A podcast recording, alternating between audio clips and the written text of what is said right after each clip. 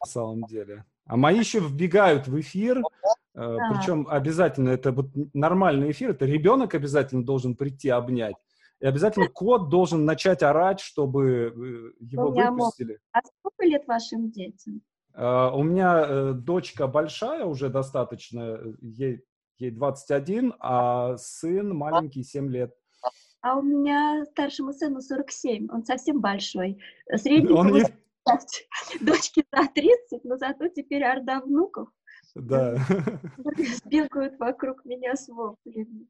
Э, они тоже вбегают во время работы? Нет. Нет? Нет, нет нельзя? Нет, не то чтобы нельзя, но у меня, как сказать, у меня очень хорошие дети и, и внуки, поэтому я хорошо понимаю, что когда кто-то работает, mm-hmm. не надо ждать, папа часто работает, их мой зять Юрочка, mm-hmm. дома компьютере, поэтому нет, это нельзя, это, это просто нельзя, потому что папа работает. Четырехлетний Миша это прекрасно понимает. Молодцы какие. Ну хорошо, мы уже в прямом эфире, коллеги. Э, сегодня на нашей творческой кухне э, писательница Дарья Донцова. И эм, должен сказать, что я прям с большим волнением э, приступаю к этому разговору. Я очень давно хотел с вами познакомиться. Я ваш большой поклонник, и провел много, много часов и дней провел в обнимку с вашими книгами. И э, в трудную минуту жизни они мне очень и очень помогли, за что вам большое спасибо. Как я люблю, когда меня хвалят. Э, значит, справедливо, несправедливо, правдиво, неправдиво, но приятно. Спасибо. Да. Так, Анна, Анна нас с вами пасет. Анна... А, пиш, она пишет, пишет мне в личку, спрашивает, вы уже все? Да, все, Анна, мы уже, мы уже. Молодец. Да, она как это, да, сидит на случае. Дайте писательницу без, оставить без присмотра еще. Да, да, да, да. Ну хорошо, давайте мы начнем с моего традиционного вопроса, который я всем задаю. А, кем вы хотели стать в детстве? Неожиданный вопрос я, я хотела продавать мороженое. Очень круто. А нет, меня просто в детстве не давали мороженое. Бабушка мне выдавала творожный сырок в глазури. Представляете, такой штуке? И обматывала, значит, маленькую грушеньку, говоря, что это эскимо. Я и верила. Потом пошла в школу. Поняла, что эскимо — это другое. А около дома стояла тетя Шура. Ну, я родилась в 52 году. Mm-hmm. Были коляски с мороженым на больших колесах, их видно в старых фильмах. И она продавала мороженое такое круглое, значит, на деревянной палочке. Ну вот, и бабушка моя говорила, хочешь, я сейчас выброшу 10 копеек, мне не жалко денег, мне жалко твое горло. А тетя, значит, когда бабушка отворачивалась, говорила, пойдем в школу, подойди ко мне.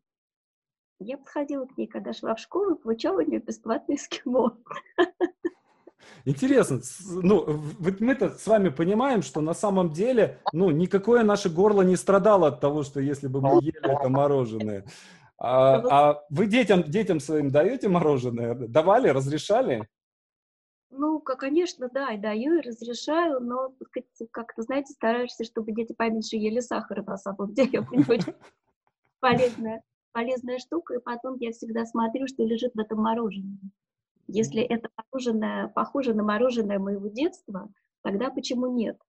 А если там растительный жир, а, значит, э, приближенный к натуральному, и масло из нефти, не-не-не, Забав, забавно, что, да, что в детстве э, нам запрещали мороженое из-за того, что холод и горло заболит, а теперь вот мы следим, чтобы, не дай бог, каким-нибудь пальмовым маслом там ребенка не накормить.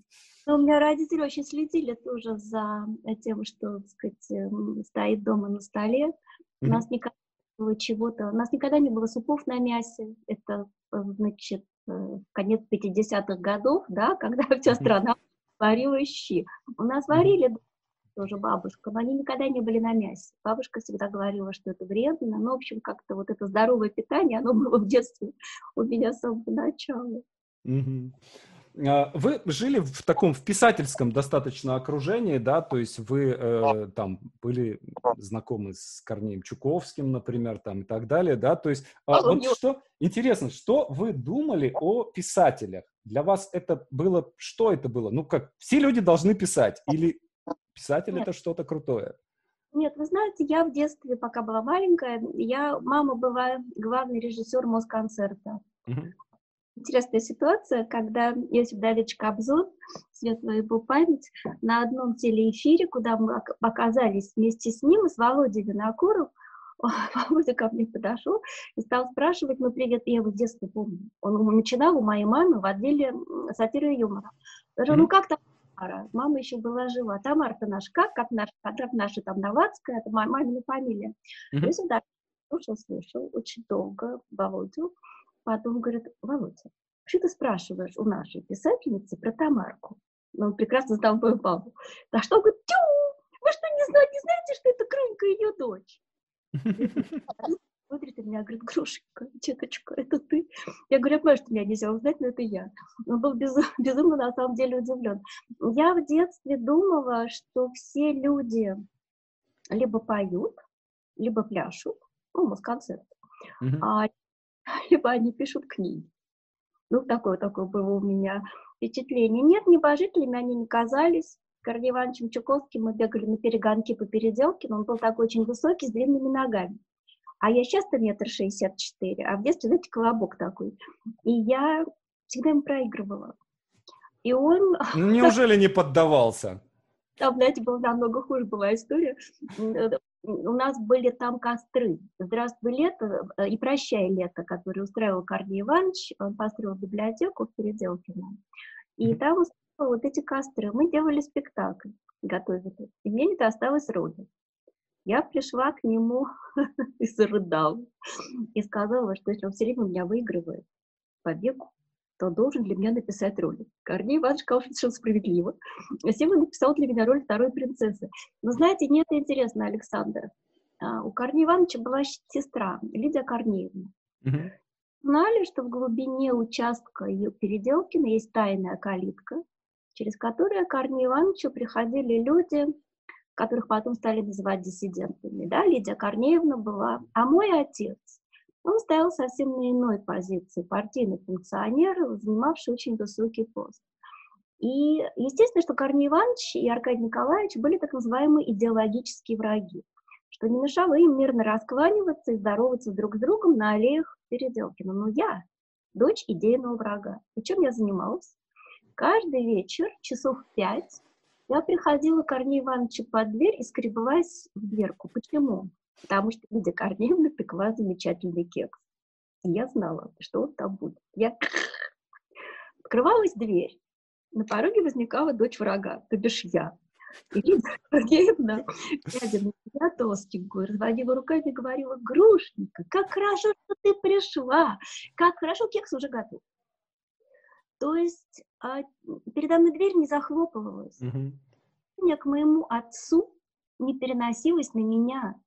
Я только, став эм, студенткой, поняла, что, в принципе, по идее, Лидия Корнеевна должна была бы закрыть передо мной дверь навсегда. Нет, мне никогда не давали в этом доме понять, что я а здесь неприятное, ненужное лицо была ребенком. А на детей это не распространялось. Валентин Петрович Катаев, совершенно замечательный папин, очень близкий друг, Эстер Давыдовна, да, Вениамин Каверин, Роберт Иванович Рождественский. Я сейчас так пытаюсь, я иду по улице uh-huh. а, этой самой нашей. Был а, Кассин, да, Конвита Шамбрани, но очень мечтаемый, а очень жаль прекрасная литература, прекрасная да. Совершенно верно, ну, да. Было, очень много людей прекрасных. Я сейчас даже жалею, что была Лиля Брик, э, с которой uh-huh. я когда познакомилась на... Там была такая поляна, в которой все ходили, ее называли «Неясная поляна». И мы с ней там случайно познакомились с Лилией Брик. Я за ней все лето бегала, я ее подстерегала, когда она выйдет вообще из своей чтобы с ней поговорить. Ну, вот так вот. Нет, я не считала их небожительными. Они были простые люди, очень простые. И поскольку жизнь была видна их, да, было понятно, что они плачут, расстраиваются и все такое. Я один раз спросила Валентина Петровича. Он был, знаете, необыкновенно терпеливый человек. Мы с Тиной, его внучкой, а, она мне по возрасту близка, да, до сих пор мы с ней в отношениях, мы играли в прятки у них на даче. Я влетела на второй этаж, в его кабинет и забилась у него между ног под, знаете, такой П-образный стол. Я туда залезла и сижу. Тит Петрович подобрал ноги. Значит, Атины носится по даче с воплями, где Гройка. А открывает дверь, появляется Эстер Давыдовна, которая, значит, упирает так вот руки в бока и говорит, Груня, Валентин Петрович работает. Валентин Петрович, поджимая ноги еще больше. Эсточка, это же дети. Mm-hmm понимаете, да, и теперь я понимаю, что я бы убила, наверное, каждого, кто сидит у меня под столом. Петрович этого, этого делать не стал. Но было, знаете, было видно, были разные ситуации жизненные. Мы же дети, мы крутились, мы это все понимали и видели. И мы видели, как люди на это реагируют. Вот как на какие-то жизненные неприятно. Такое время немножко усталое уже такое, да, то есть э, когда уже начали, начали люди возвращаться, и возвращаться из лагерей, да, то есть это уже какая-то уже оттепель начинается. Много раньше. Из лагерей раньше? люди возвращаться, это были середины 50-х, я это плохо помню, я 52 год. Угу. Я была в доме литераторов, в ресторане, 60-е годы, начало. Мы с папой за этим столиком сидит один человек, я не хочу называть его фамилию сейчас, а с ним его жена. Они тоже обедают. Входит какая-то женщина, останавливается, подходит к этому столику, где сидят эта пара, берет супницу и выливает ей на голову, молча, и уходит. И зал молчит, все писатели молчат. Эта пара встает и уходит. У меня падает челюсть, мне, наверное, лет 12. Отец всегда со мной разговаривал, как со взрослым человеком. Он мне сказал, деточка, эта женщина была надзирателем в лагере, где сидела вот эта женщина. Она выливала ей суп на голову, она имела на это право. Как ты считаешь? Я говорю, наверное, нет. Наверное, следовало вылить суп на голову в одиночестве. Папа говорит, наверное, просто не было возможности встретиться в одиночестве. Мы mm-hmm. с ним как-то вот эту ситуацию, вот это я помню. Нет, были дачи, да, расстрелянных писателей, где жили уже другие писатели. Мы знали, что вот в этой даче когда-то жил вот человек, которого посадили. Мы знали все очень хорошо. С детства мы были очень такие, ну как, образованные, образованные, образованные дети. Но когда у родителей или у друзей родителей что-то случалось, mm-hmm. хорошо помню фразу, которую говорила Эстер Давыдовна. Она была очень красивая женщина, жена Валентина Петровича. И она такой, знаете, характер такой, фейерверк. Она могла взлететь на метле и летать, значит, по даче. Но в какой-то момент, когда случалось у кого-то неприятность, и тогда вот на себя садилась и говорила, надо потерпеть. Надо потерпеть. Терпение – добродетель. Терпеть надо уметь терпеть. То есть метла включалась, когда пригорал кекс, mm-hmm. когда не так или кровать, когда собака Степка не хотела обедать, понимаете, вот, вот, вот тогда включалась метла.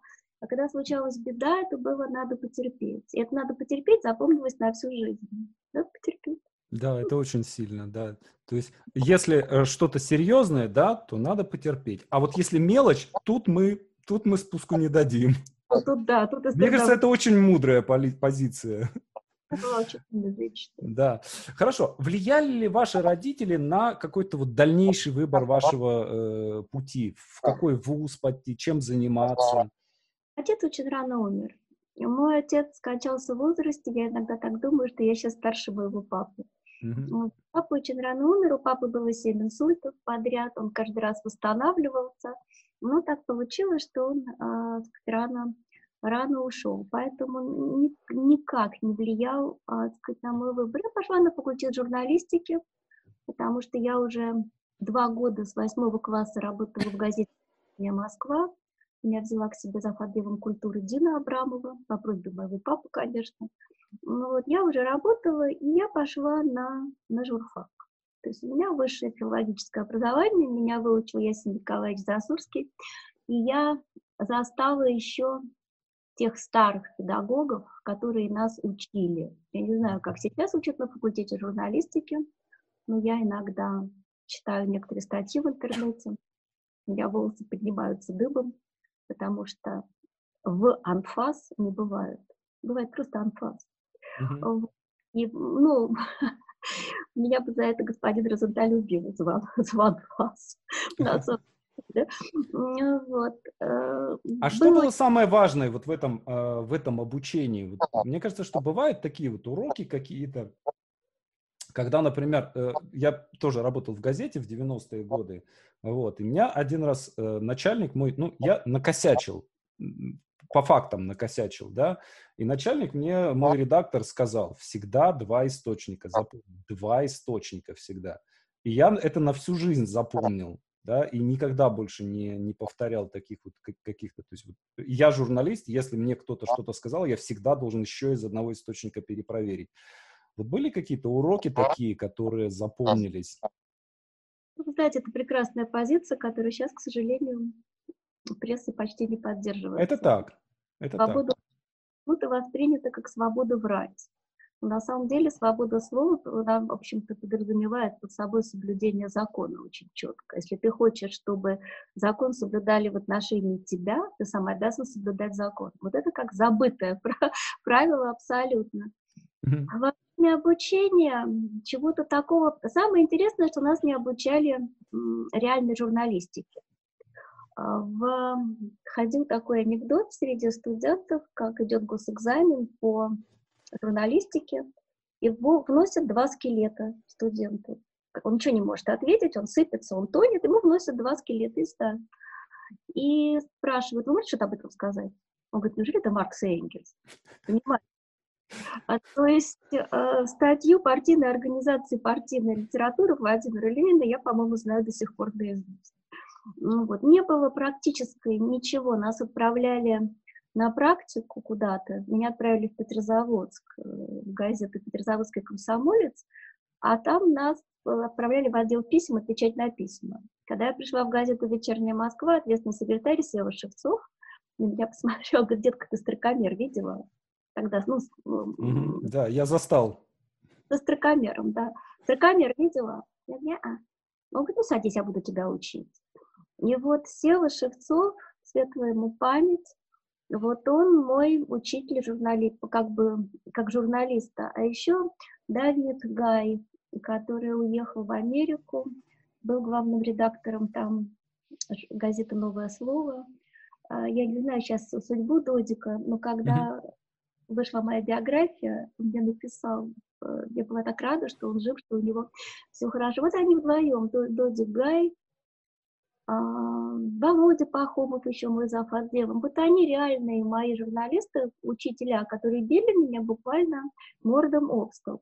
Но спасибо им за это огромное, потому что в результате этого битья я в конце концов научилась а, понимать, что такое есть а, журналистика, и поняла, что это не мое. Вообще никак не мое.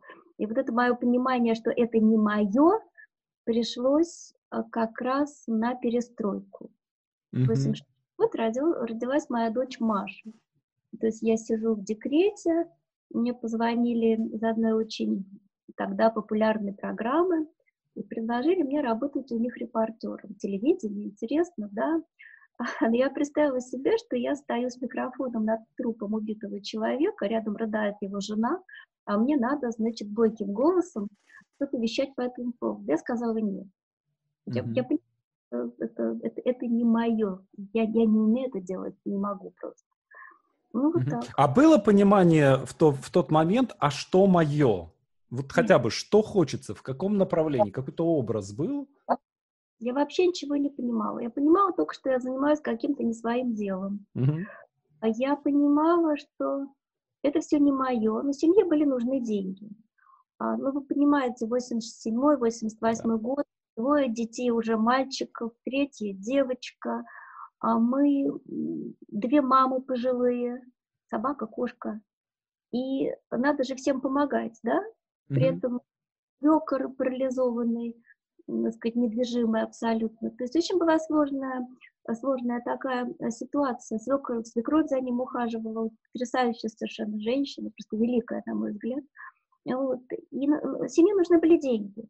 Александр Иванович, муж мой, мотался по всей стране, общество знаний, читал лекции.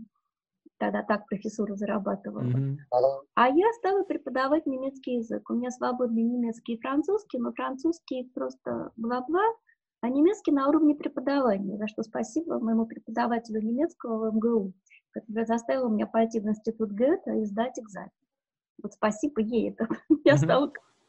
И я преподавала немецкий детям, кое с кем из этих детей я до сих пор дружу, у них уже у самих дети, но это опять было не мое. И вы это тоже сразу же почувствовали, что и это тоже не то. Ну, конечно, понимаете, когда вас берет тоска на работе, когда вы смотрите на часы и думаете, елки, да, еще я понимаю. Это нехорошо. Это нехорошо. Я поняла, что такое мое, когда я в реанимации написала пять книг, меня трясло просто, знаете, как потоком, и когда ты наконец из этой реанимации после кучи операций решили выпихнуть домой, все, видите, такую перевязанную, то, значит, я такой, а я дома-то писать смогу, Просила mm-hmm. я у доктора, он это забыть не может. Как я решила остаться в палате реанимации, чтобы только не расставаться вот как... Я, я понимаю, что вы э, про это уже много раз рассказывали, но можно э, просто вот на этом моменте немножко остановиться, да? Э, я думаю, что вы наверняка его помните, да? Когда вы сели и начали писать первый текст. Вот как ну, это было?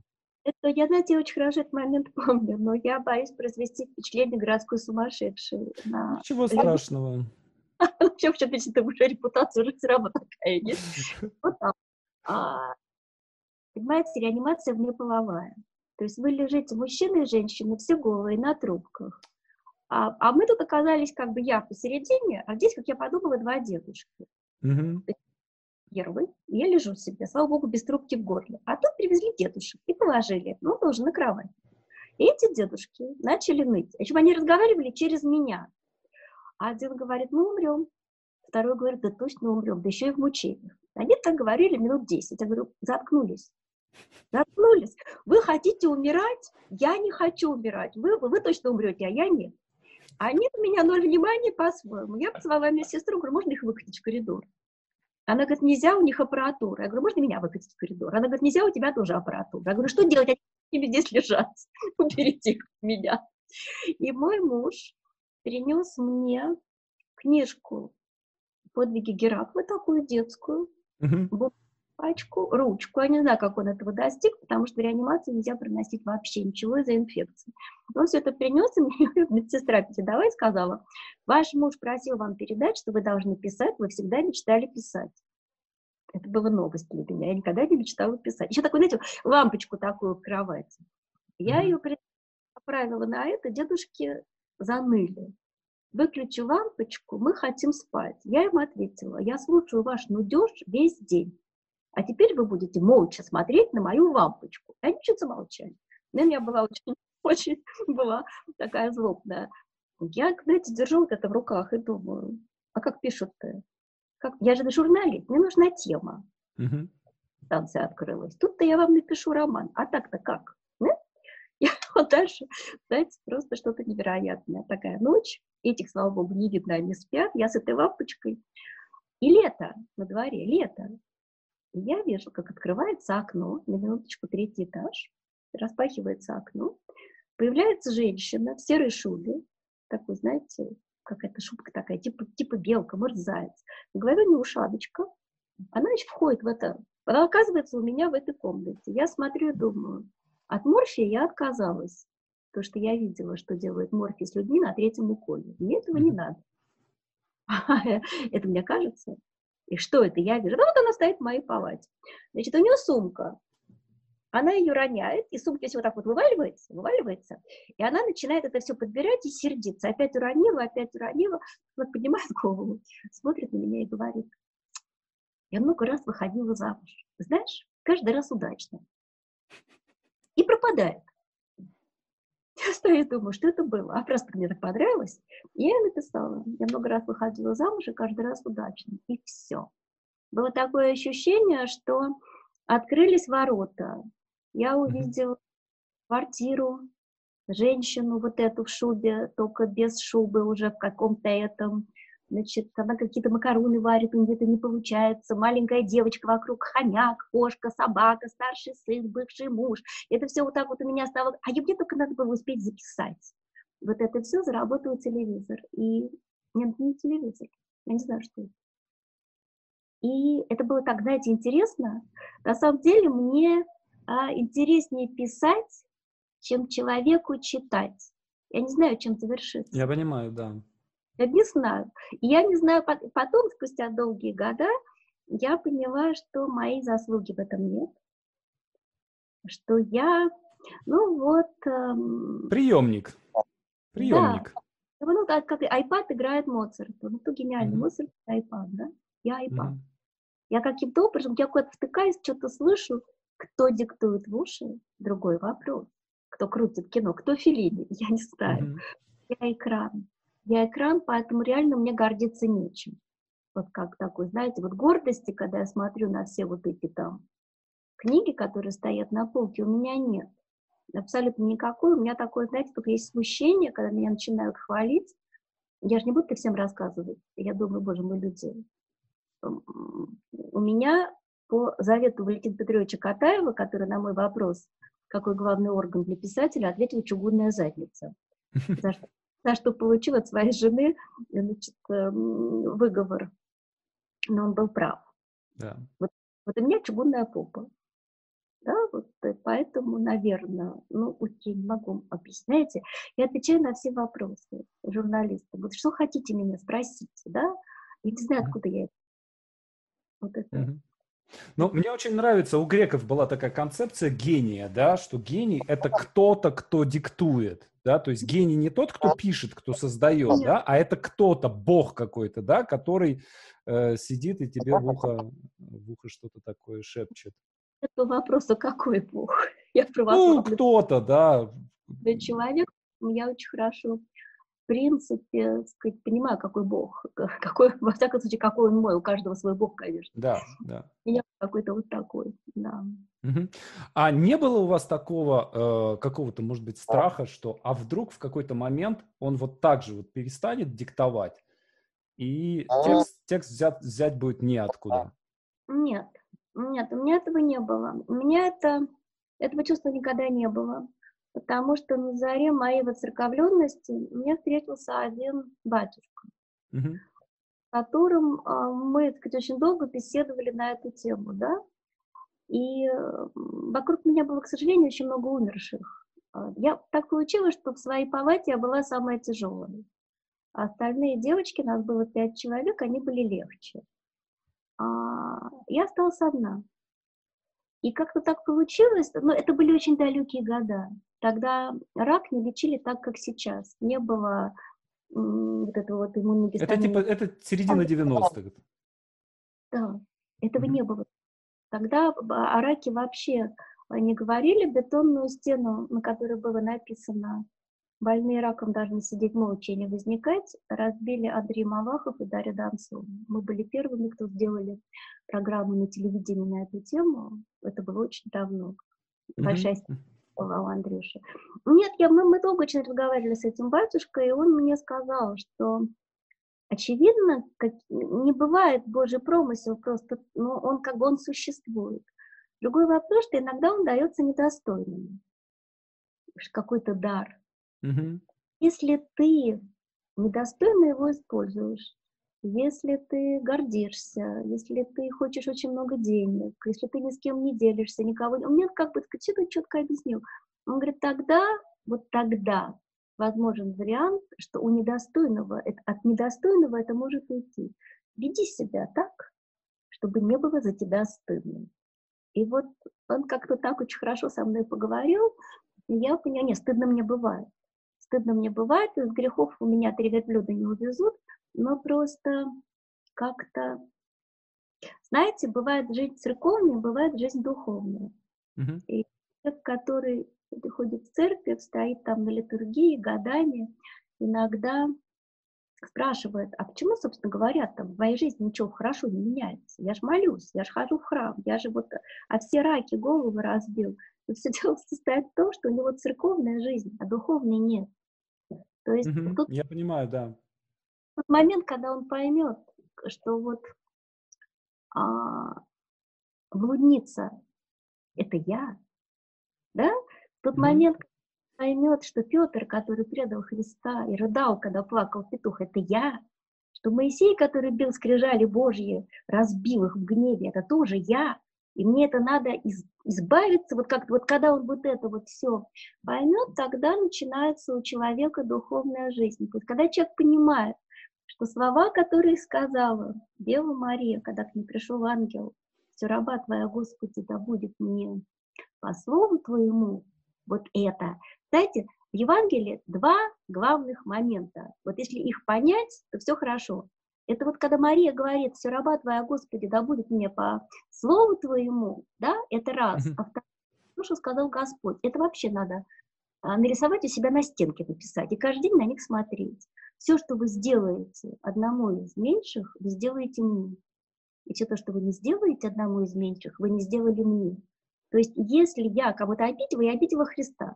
О, и вот когда вот вы это понимаете, в вашей жизни все становится на свои места. Пух. Это понять. Да. Это сразу, сразу не, не приходит. Угу. Нет, что это пропадет. Я боюсь, я боюсь, я очень боюсь, когда меня хвалят.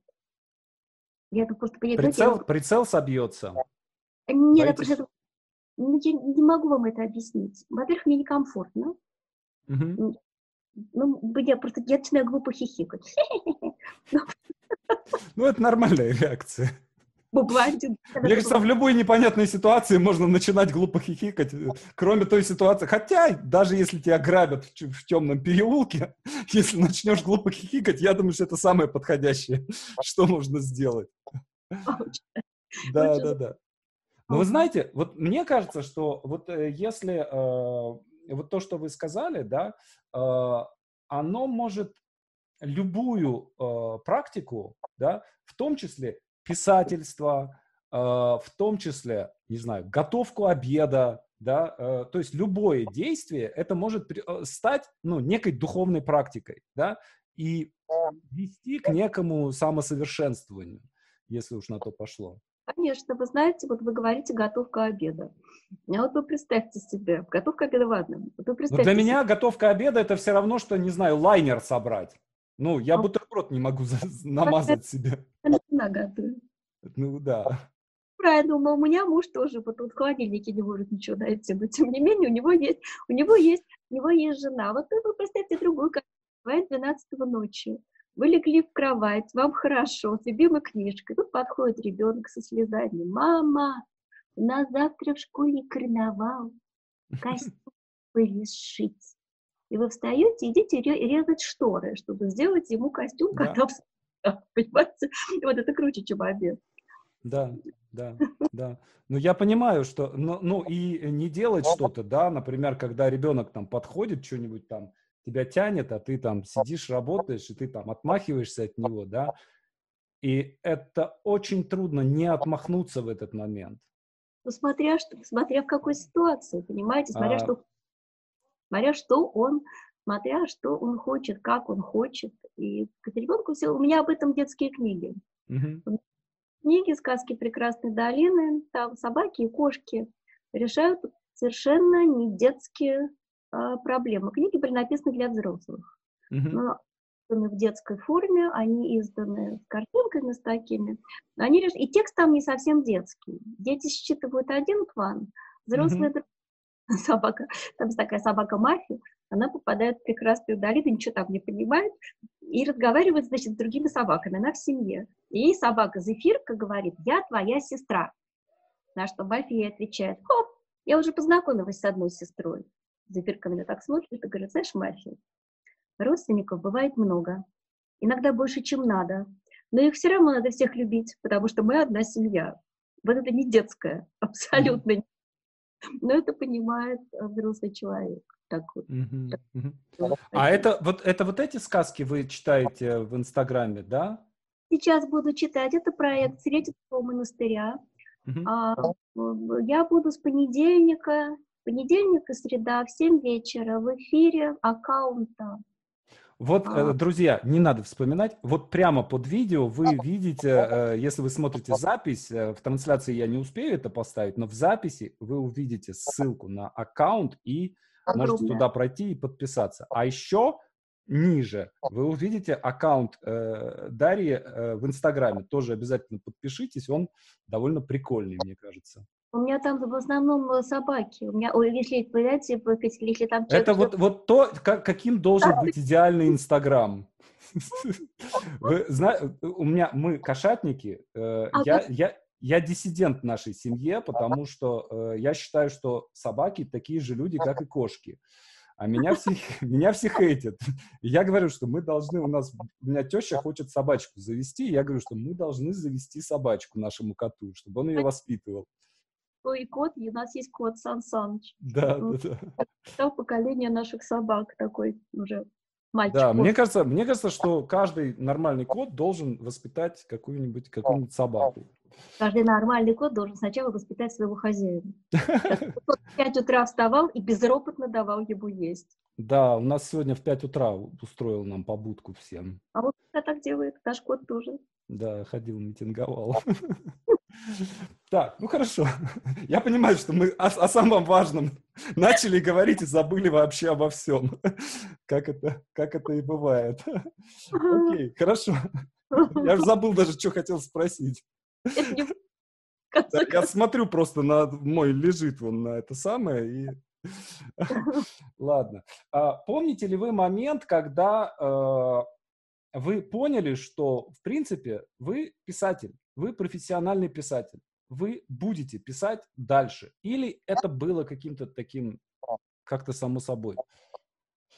У меня такое ощущение, что я это до сих пор не поняла, потому что когда я сама писатель, писатель, писатель, ну, а,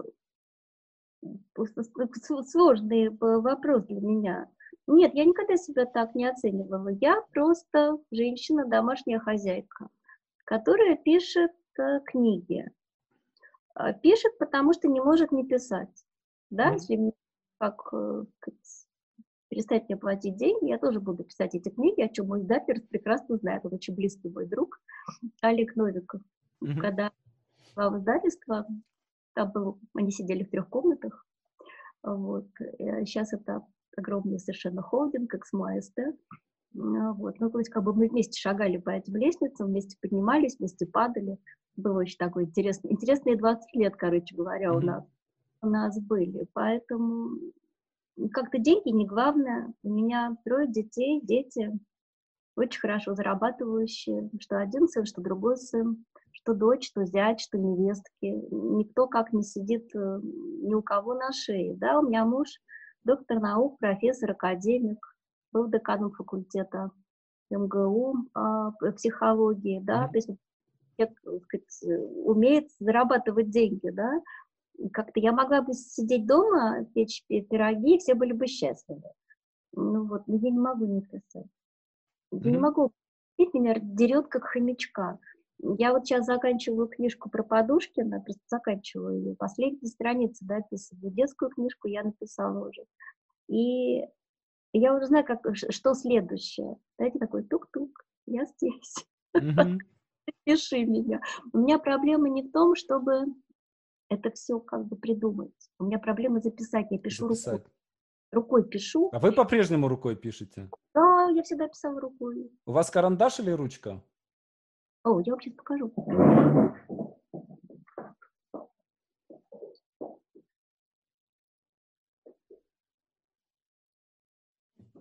Так, я пока гляну, что у нас в прямом эфире. Я на секунду убежала. Вот эта книжка, ага. вот это, вот, на которой я пишу, сидя у себя в кровати, я исписала уже семь таких книжек они как бы все превратились в труху, но у меня, слава богу, есть Вейла Гашимова, такая девочка, с которой мы познакомились, она когда-то выиграла, она и Ксюша, обед с Дарьей Донцовой, маленькие две девочки ко мне пришли, с тех пор мы дружим. Вот, mm-hmm. я пишу от руки, это криптограмма, это криптограмма, это китайские иероглифы, понимаете, вот они. Есть специально обученный человек, который умеет это читать, да? Да, Васильевна Волкова, моя наборщица, неизменная, как течение, это ручка. Ага. Сколько Олег Новиков не дарил роскошных ручек. Ага. Для меня вот это. И вечно я ей перемазываюсь. И мне, у меня просто проблема записать. Я начинаю уставать. Я больше 40 страниц не могу написать. В день, потому что у меня просто рука отваливается. Ну, это ужасно мало. 40 страниц в день, ну что это такое? Ну, это же очень много. Это очень много.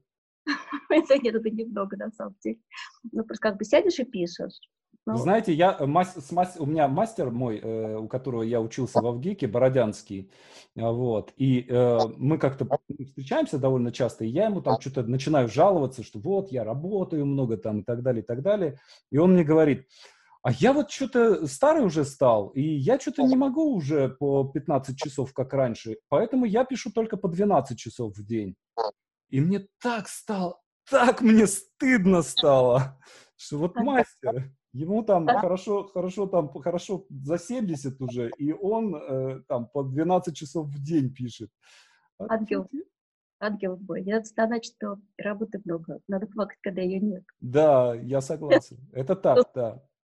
Наоборот, надо радоваться, что она mm-hmm. есть. Есть А у вас есть, у вас есть какой-то график? Э, то есть, ну, вы понимаете как-то вот в течение вашего а. дня где-то эта работа размещена? Как это выглядит? Я воспитывала немка. Mein Kind, Ordnung. Порядок, мое дитя, порядок. Поэтому у меня просто ужас какой-то, у меня все расписано по полочкам. Я стою в 5 утра, выхожу гулять с собаками.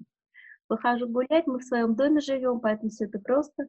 Кормлю собак, беру свой чай, значит, э, и начинаю работать. Работаю. Ну, у меня еще утреннее молитвенное правило, оно час э, примерно. То есть я сажусь работать где-то в полседьмого.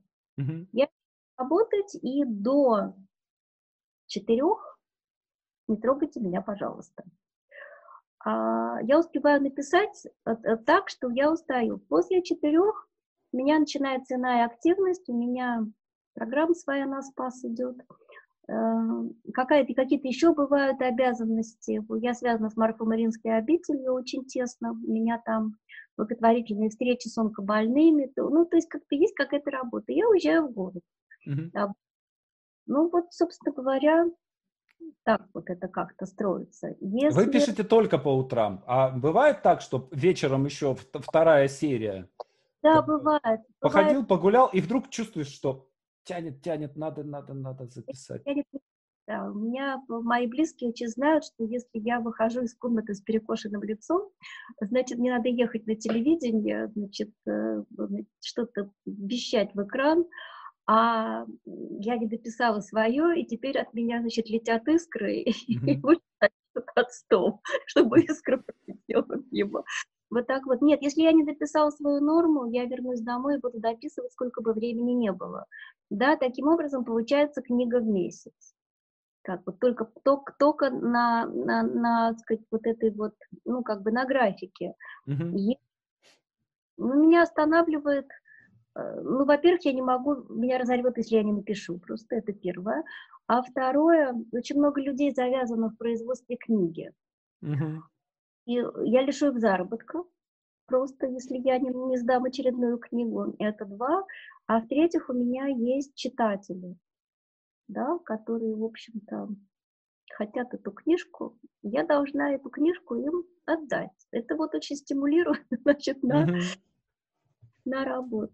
mm Бывают ли у вас какие-то моменты, когда вот совсем не идет? Нет. Нет? Всегда Нет. пишется. Нет, я, наверное, страшный человек, на самом деле, отвратительный, ужасный. Я вела программу когда-то на радио Попса. Угу. Там приехать рано очень, и меня это бесило, потому что ну, рано я же не могу работать. А эфир был три раза в неделю. А, я брала с собой вот эту свою штуку, приезжала туда пораньше. Я очень боюсь всегда опоздать, тем более mm в эфир в прямой, да, я приезжала пораньше туда, брала это, садилась тихо в холле начинала писать. Сначала сотрудники радио на меня странно косились. Потом один из них подошел ко мне и сказал, я думал, за тебя пишет бригада. Я говорю, прекрасно, парень, за меня пишут мои мопсы. И значит, стала писать, писать эту книгу. Потом они привыкли. И стали даже говорить, тише, не мешайте, она пишет. Что-то что-то вот такое. Да, ну вот Угу. А если вы куда-то путешествуете, например, или вы домосед?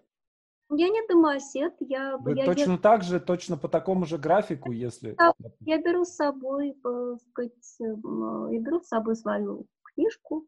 я беру бумагу, я беру с собой ручки. Если я еду в Париж, я еду поездом. Я не лет, mm-hmm. принципиально не лечу самолетом, потому что это моя радость. Это О, мой кайф, в поезде писать, это... Я запираюсь в купе, у меня ничего не работает, там нет интернета, вот оно счастье. Mm-hmm. И я по, по спокойно пишу.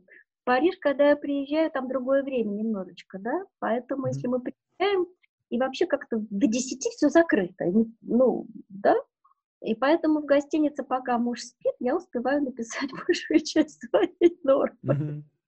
Mm-hmm. Нет, это как, я, я не, ну, это, ну, не знаю как. Мне лучше, мне лучше, я не знаю что. Но, но написать надо всегда. Мне лучше, я, я не знаю, от чего отказаться-то. Еда, она для меня не принципиальный момент. Еда. Чего я могу лишиться? Ну, не знаю, покупки новой сумки. Ну, может быть, впечатлений каких-то. Вот в поездках вы на что, на что в основном как бы в поездках вы обращаете внимание? Это музеи, например, или люди, или... Ну, видишь, весь исход хорошо мне, мне знаком, это там много лет, я знаю этот город почти так же, как хорошо, как Москву, у меня там огромное количество друзей, как французов, это очень интересно, знаете, мы там живем в Кабаватинском квартале, на небольшой улочке. И, а, ну, соседи район. В Париже это очень, вот район, это как бы, это, это твой район. Они знают, что я русская, а, очень хорошо, в аптеке знают, о, мадам, ты приехала, булочник mm-hmm. знает, о, мадам, вот твои круассаны, все хорошо. Тут я приезжаю в прошлом, что ли, году, и аптекарша с хитрым видом так вот мне говорит, мы теперь знаем, кто ты. Я говорю, звучит угрожающе. А говорит, знаешь, мы тебя прогуглили. Я говорю, ну, наконец, спустя столько лет. Почему вы это раньше? Она говорит, нет, нам это очень все интересно, мы тебя прогуглили. И теперь они все сидят в моем инстаграм и радостно, значит, мы по WhatsApp теперь переписываемся, сейчас сбрасываем район меня, район меня район меня не забывает. Ну, Париж прекрасен, но мы объездили все предместья, все маленькие, так сказать, городки какие. У нас там есть прекрасный Володя, который нас возит, mm-hmm. все, все, все рассказывает больше. Ну, наверное, да, наверное, музеи, концертные залы в Сан-Шапель, а, совершенно прекрасные концерты дают классической музыки. Во Франции принято по, а, по некоторым дням по вечерам а, в соборах давать симфонические концерты. Mm-hmm. Вот Сан-Шапель, это как это, часовня такая, где Мария Антуанетта молилась перед казнью в последнюю свою ночь. Ну вот там э, совершенно прекрасно играет иногда квартет, и там э, скрипач, э, как это правильно на русский перевести, ну, наверное, ректор Парижской консерватории, да, боже мой, он так играет, это невозможно просто. И только у нас там еще чудесный совершенно Сен-Дени э, собор, ну, в общем, mm-hmm. тоже... А насколько вот э, ну, вообще у писателей есть такая штука, э, вот я давно замечал, да, что они Э, сначала какой-то вот идет жизнь, да, и сначала они собирают, собирают жизненные впечатления, и потом вторую часть жизни они эти все свои собранные ранее жизненные впечатления в текст свой как бы вкладывают. Есть ли у вас такое, что какие-то вот непосредственные сегодняшние ваши жизненные впечатления отражаются в ваших текстах? Ангел мой, я никогда не сидела в тюрьме. Да, у меня есть книга а, про бутырскую тюрьму. Другой вопрос, что у меня подруга была, начальник uh-huh. Главного управления исполнения наказания, секретарь, да, uh-huh. а, Валечка, вот она мне рассказала, какие там полы и все такое прочее. Это да. Нет, я это вижу. Я, я, я это вижу. И мне вот это вот процесс, который я не могу вам, я не могу вам объяснить. Не я управляю книгой, книга управляет мной. И я, я просто это реально вижу. Да, а, да, переходит, конечно. Переходят некоторые у Даши Васильевой «Моя семья». У Евлампии Романовой абсолютно не моя жизненная ситуация, вообще как бы не моя, но у нее моя ближайшая подруга, и у нее мои собаки. Угу. Часть моих собак, от меня уже ушедших в прекрасную долину, она как бы у Евлампии Романовой. Вела Тараканова сама стала писателем, И момент мытья туалетов на вокзале был в моей жизни, да. То есть когда там в книжке описано, как она заматывает футболкой себе лицо и идет мыть туалет, да, это моя ситуация. Но все остальное, что, так сказать, случилось с Таракановой, не имеет ко мне вообще никакого отношения. Иван Подушкин, вообще мужчина.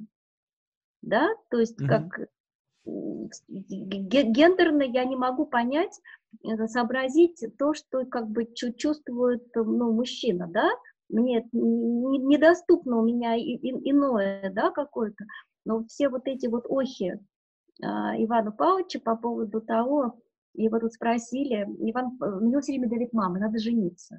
Uh-huh. А он такой воспитанный, он говорит, кто-то говорит, зачем?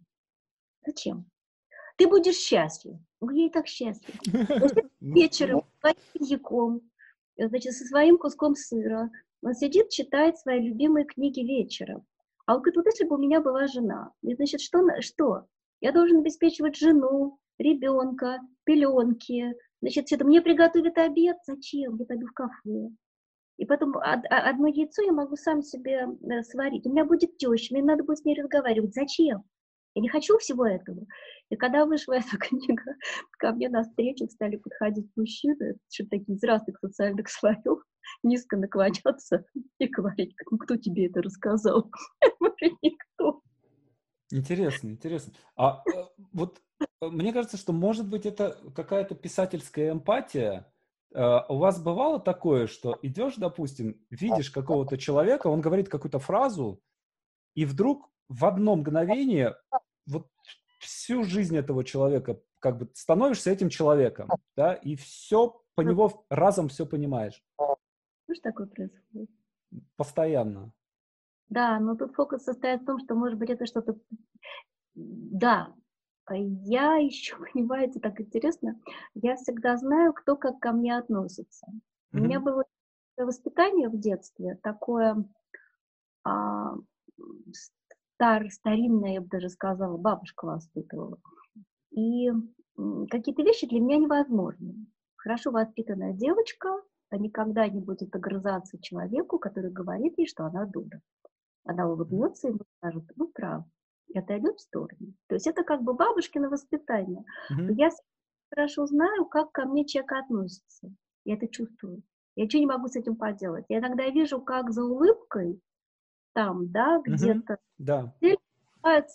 абсолютно что-то черное. И я вижу, как иногда за хамством, который летит в мой адрес, лежит отчаяние, страх, беда, несчастье, а я просто попалась на дороге. Вот это, да, знаете, очень э, как бы считывается мной, во всяком случае, а, у человека. Меня очень трудно обмануть в личном общении. Меня можно обмануть с деньгами. Не счесть числа людей, которые не вернули мне долг, пока я научилась не давать mm-hmm. деньги долг. Вот. Но а вот в этом меня легко обмануть. Но в общении практически невозможно. Вот Угу. Вот интересно по поводу вот этого того, что текст, он где-то есть, да, и вы его вытаскиваете откуда-то. Я зимой был в Кыргызстане, и там у них есть эпос, Манас. И это он какой-то, ну, типа там, не знаю, 90 томов, как у полное собрание Льва Толстого. И там есть люди, которые читают этот Манас наизусть. То есть они садятся, входят в такое трансовое состояние и начинают его говорить. И они могут говорить его несколько суток. Но самое поразительное, что у них есть маленькие дети, двух-трехлетние, которые тоже монасчи, которые читают этот монас.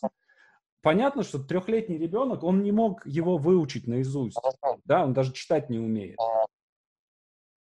Но откуда-то он как-то непосредственно к какому-то полю подключается и вытаскивает этот текст ровно в том виде, в каком он там в этом поле существует. Это фантастическая вещь. Написанным текстом, да, я понимаю, он есть. Не написанного текста нет. Написанного текста нет. Вам предлагается, по крайней мере мне, предлагается некая картинка, которую я своими словами. И самое интересное, что кажется удивительно, как бы ты ни пыталась а, эту картинку, вот основную линию повернуть, у меня был момент, когда я четко знала, что вот бабушка там такая гадкая, такая мерзкая, это вот именно бабушка. И бабушка должна была дожить до конца книги и все такое прочее. На третьей странице бабушка умерла. Я возмутилась до глубины души, обозлилась. Я же писатель не могла умереть, я ее оживила. Ну, бывает так, что врач путает, это правда. Отлично, она жила. Она прожила еще главы две и выпала из окна. Я поняла, что придется полезняк бороться с этой бабушкой. А умереть. Вот, то есть, как бы это не, ну, понимаете, то, что, о чем мы сейчас с вами говорим, оно понятно мне, оно понятно вам. Но человеку, который нас сейчас слушает, у него, наверное, впечатление, что он видит двух абсолютно полных шизанутых личностей, которые... Мои, мои зрители привыкли, на, на, те, кто слушает мой канал, они уже привыкли к, к этому, к этим странным мыслям, которые я периодически озвучиваю. Они очень близки к тому, что вы говорите. Я никогда не говорила ни с одним э, писателем на эти темы. Хотя я дружу очень близко с Таней Устиновой, с Таней mm-hmm. Мы очень хорошие, близкие, близкие друзья. Но мы никогда не говорили на эти темы. Ну, как это вот, очень как, интересно. Дома творчество табу да. как бы для да, было. Угу. А, вот есть тоже тут вот разные вещи, честно говоря, я пока не понимаю, как это работает. Вот есть авторы и есть случаи, когда автор напишет что-то плохое, да, и потом это плохое случается с ним в жизни или с его близким. Да, и правда. наоборот, бывает так, что напишешь что-то, и как будто вот, ну, заговоришь да, уведешь это из, написав текст, уведешь это из своей жизни, и это с тобой не случается. И ты прям чувствуешь, что вот я это написал, и именно из-за того, что я написал, это со мной не случится. Но у меня был такой случай, к сожалению. Это я после этого я как-то поняла, что надо быть осторожней. У меня Авария одна... сына, да? Да. А, Причем, знаете, самое интересное, что она произошла и был именно так, как было описано в книге. А мне позвонили, а, это причем случилось прямо перед издательством Эксмо, вот как, знаете, так удивительный такой момент. А я тогда жила рядом. Mm-hmm. И Эксмо там месте. Я примчалась ровно через пять минут. И я увидела машину, такой, знаете, как батарея. Я стою около машины, это я думаю, господи, здесь нельзя выжить. В этой ситуации стоят мужики с резаками. И так, в стороночке э, скорая без огней и без окон. Вы понимаете, да, что это за скорость? Ну, а что мне теперь делать? Такая, знаете, мысль, делать-то что? Значит, стою, смотрю, смотрю на все это, потом думаю, надо как-то, подхожу к машине, говорю, котик, это мама, ты там как? Идиотский вопрос. Идиотский вопрос, вот это вот груду перекопанного железа. Оттуда голос. Мама, не дождетесь. Я думаю, боже мой, слава богу. Молодец какой. Моя жива. Значит, и оказалось, что и спасся-то он так, как было описано в машине. Он такой, он, он очень высокого роста, такой mm-hmm. и он ушел как-то вот там куда-то вот закопался, и когда его оттуда вытащили из этой машины, он оказался совершенно целым, только весь в синяках, потому что его передавило вот какими-то этими штуками, он так встряхнулся, и, и говорит, слухи о моей смерти были слегка преувеличены. Значит, все стали смеяться. Полиция, вот эта скорая помощь, всех как отпустила, потому что все предполагали, что сейчас там какое-то что-то ужасное они найдут. После этого, после этого я поняла, что не-не-не-не-не, надо как-то... Надо поставить. беречь своих героев.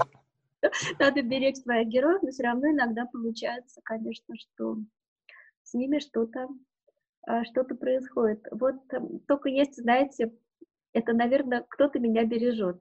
У Даши Васильевой мопс Хуч, ага. у меня нет мопса Хуч, это вообще не русская кличка. А, вот. У нее Пуделиха Черри и собаки. А книга продаж более 20 лет, первой книги.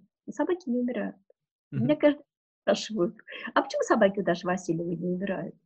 Я говорю, не знаю, не умрут. Они вечны. Вот как-то вот это вот у меня такой... Очень такой, круто. Не, это очень круто. Существует. Я не могу. И кто-то меня бережет, и каждый раз в книгах появляются эти же собаки, понимаете? Так вот как-то как это все очень... Это прям, я вот, э, вот это я очень прям могу понять. Давайте я по -по посмотрим вопросы. Э, у нас есть... Так... Здравствуйте, любимая Дарья Аркадьевна. Пишет вам Максим из Вологды. У меня вопрос. Какую детскую книгу вы озвучили и когда она появится? Хороший Какую детскую вопрос. книгу вы озвучили? Да, я начитывала текст одной своей детской книжки «Волшебный эликсир». Когда она появится, я не знаю, это вопрос не ко мне. Это вопрос к тем, кто производит аудиокниги. Я просто прочитала и ушла. Угу. Читаю. Я читаю на клиросе, я приучена читать долго тексты, поэтому как-то я очень быстро ее начитала. И угу. Скажи, скажите, а вы, вот текст, он написан, он э, готовый приходит или его можно редактировать потом? Возвращаетесь ли вы когда-то к текстам к своим? Система такая, я написала, дала машинистке. А, ну, я машинистка, простите, наборщица. Да. Она мне говорит, э, я правлю то, что она неправильно поняла ну, да, а сюжетная линия, она как-то, как это получается, всегда готовая. Мне иногда не нравится, я записываю, я записываю mm-hmm. слова мои. Мне иногда не нравится, слова не нравятся. И я начинаю чуть-чуть как бы эти слова а, перестраивать. Ну, как чисто такая, знаете, редакторская правка, которая никогда не касается а, сюжетной основной, основной линии. Мне очень повезло с редактурой. Mm-hmm. Тогда была редактором Ольга Рубис, а сейчас у меня Оксана Дышева. А, Оля Рубис теперь делает мои детские книги, она просто открыла свое литературное агентство, и как она ушла вот немножечко вот туда. Вот эти два моих гениальных редактора, что Оля, что Оксана, они никогда меня не переписывали. Знаете, у них не было желания сделать мой текст своим текстом, mm-hmm. да? Они там убирали какие-то блохи, иногда не замечали. Ну, в общем, вот какой-то вот, да, ни разу не было такого, чтобы я открыла свою книгу и думала, а, это не мой текст. Mm-hmm. Да, мне очень-очень повезло а, с редактурой, потому что мне достались настоящие редакторы. Это огромная проблема, на самом деле, редактор, огромная. Вот. Мне, мне просто, знаете, мне вообще всю жизнь людей бьют. Вот ко мне ни разу не пришел я ни разу не столкнулась с журналистом, который был бы противный. Ну, как объяснить? Да? Не было никогда этого, не, не, не ну, правильных людей, правильных людей притягиваете, видимо, как-то. Не знаю, но просто никогда не было человека, который был бы мне противен. Были люди, которые говорили мне, может быть, не очень приятные вещи, но mm-hmm. в конце были справедливы. Понимаете? Mm-hmm. Были и есть э, моя стилист на телевидении, которая готовит меня а, к эфиру, и, значит, на какие-то мои просьбы она может сказать конкретное «нет». И сказать, что матрешка в эфире – это ужасно, что-нибудь такое, да? Я, значит, начинаю... Не забалуешь у этой женщины. Она, она очень умный специалист. Я начинаю ныть, что хорошо бы мне быть всегда почему красненького. Понимаете, да? Она говорит, ну я же не учу вас писать ваши романы. Нет, нет, она очень интеллигентная, она просто этого не делает, это красненькая.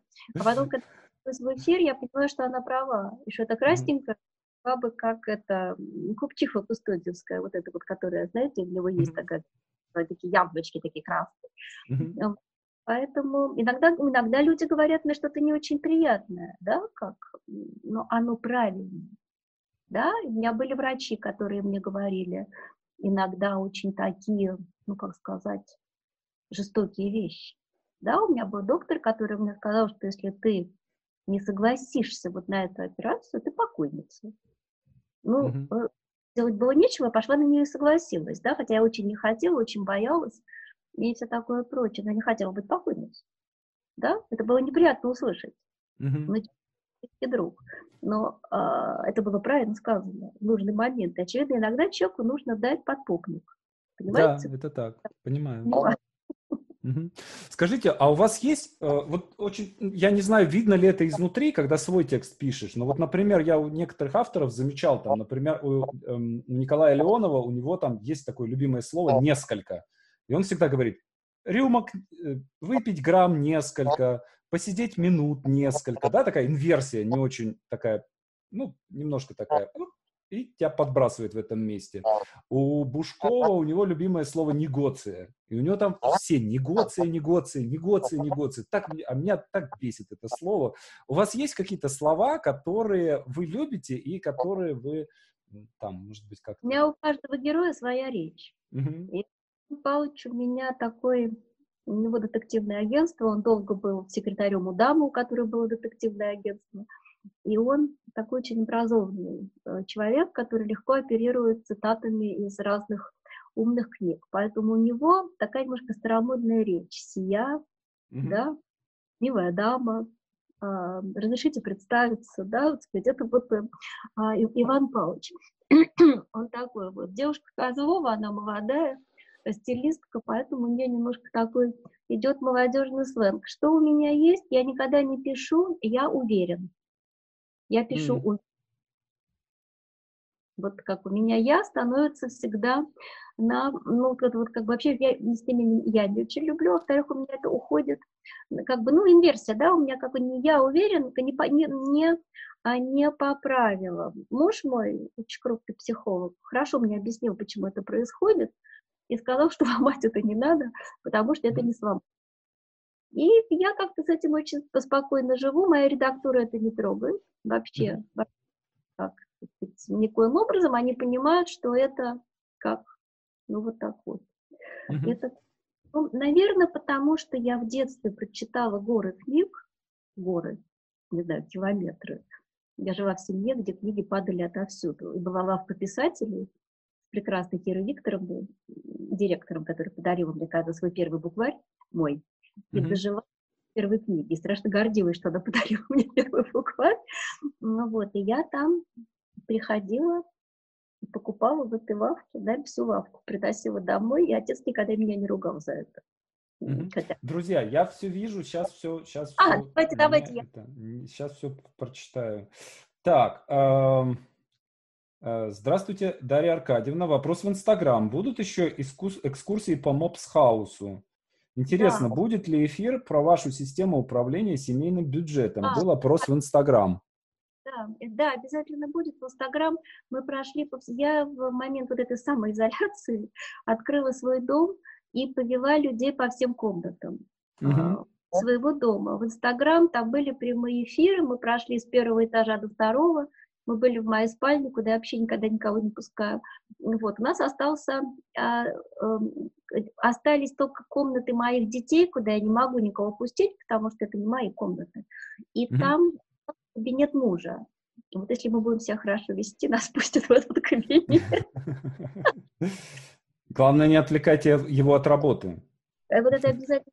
А по, по поводу финансов, да, да, обязательно будет эфир, я напишу, когда.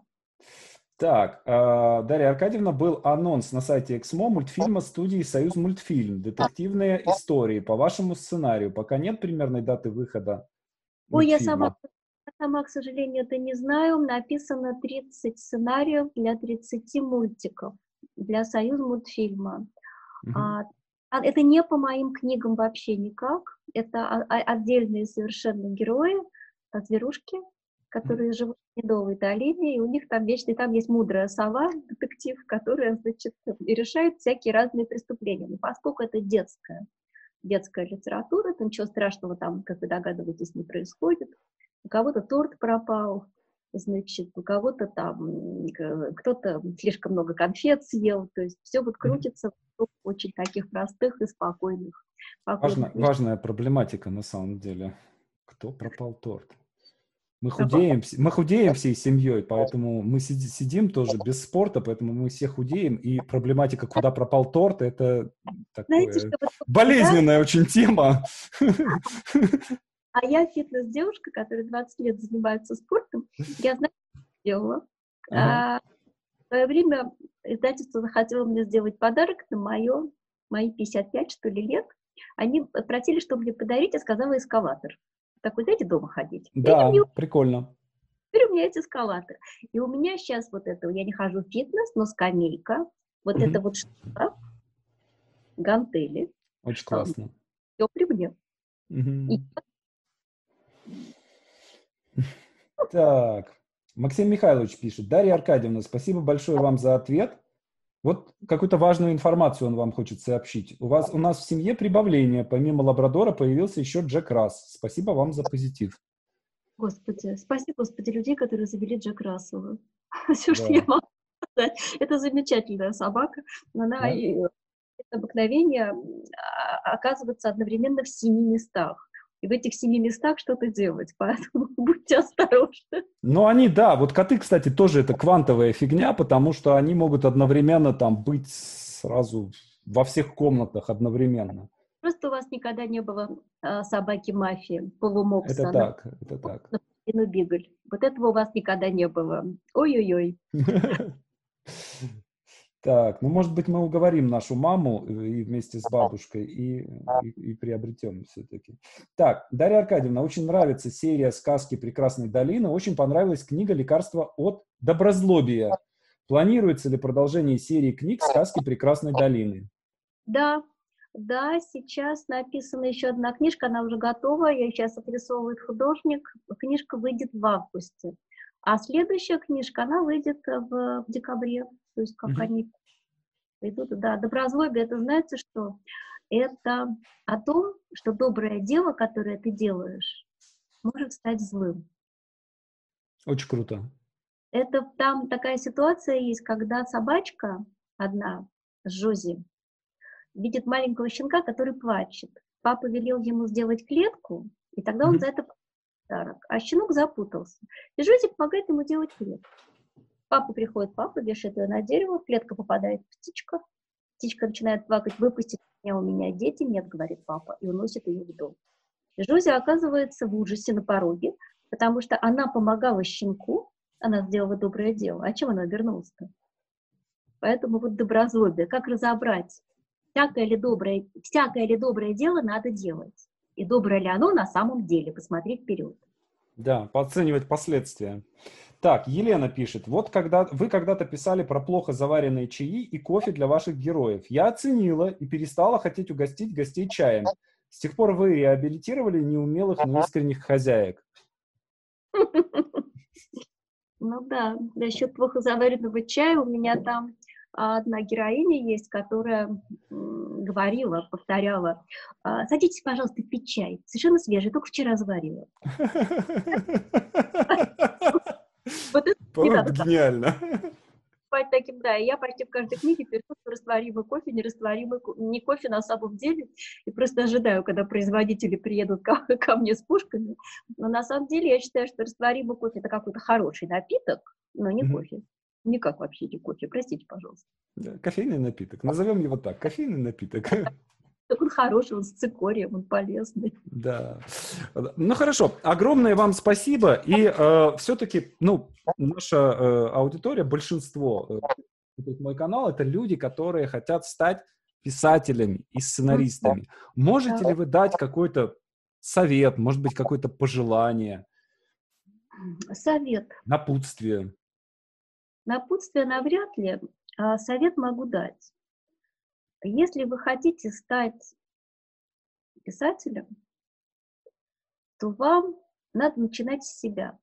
Не как бы не, не представляя себе там не читателя своего, ничего такого. Вам надо понять, вы пишете для себя или вы пишете для людей. Это разные писатели, да? Вы решаете свои внутренние проблемы или вы хотите каким-то образом помочь людям. Когда вы это решаете, от этого будет зависеть, что и как вы, какой текст вы будете выдавать. Но вот когда вы станете писателем, и у вас выйдет хотя бы одна книга, и вы поймете, что как вот она, эта книга, вот вы держите ее в руках, то вот здесь вам надо очень хорошо понять одну простую вещь. Ваш талант вам не принадлежит. Он, он не ваш, да? И вот эти простые люди, которые читают ваши книги, которые вас хвалят, которые хотят вас обнять, поцеловать, да, на самом деле это бывает не всегда приятно, потому что некоторые люди не моются, от других пахнет пивом, да. И mm-hmm. вот когда ходит на улице вдруг вот такая женщина такая, ну, может, немножко на веселе и очень аккуратная, бросается к тебе, обнимает тебя, мажет тебя своей губной помадой и говорит, Господи, я так тебя люблю. Вот в этот вот момент, если захочется ее оттолкнуть, надо подумать, что нет, я не имею права этого делать. Надо ее обнять, прижать к себе, поцеловать и сказать, Я тоже тебя очень люблю, моя дорогая. Спасибо тебе за то, что ты прочитала мою книгу. Вот когда ты себя таким образом воспитаешь, тогда у тебя будут хорошие книги. Нельзя брать, надо отдавать. Чем больше отдаешь, тем больше получаешь. Вот все, наверное. Да, мне кажется, это очень круто. Большое вам спасибо. Спасибо вам. Я это очень был... рад, я очень рад, что вы э, к нам пришли на эфир. Спасибо. И... Спасибо. Спасибо. Это было единственное интервью, наверное, в моей жизни, где мне было очень интересно. Спасибо да. вам. Я благодарна. Мне тоже, было, мне тоже было очень интересно, и я желаю вам удачи и вдохновения. Спасибо. Спасибо. Всего хорошего. До свидания.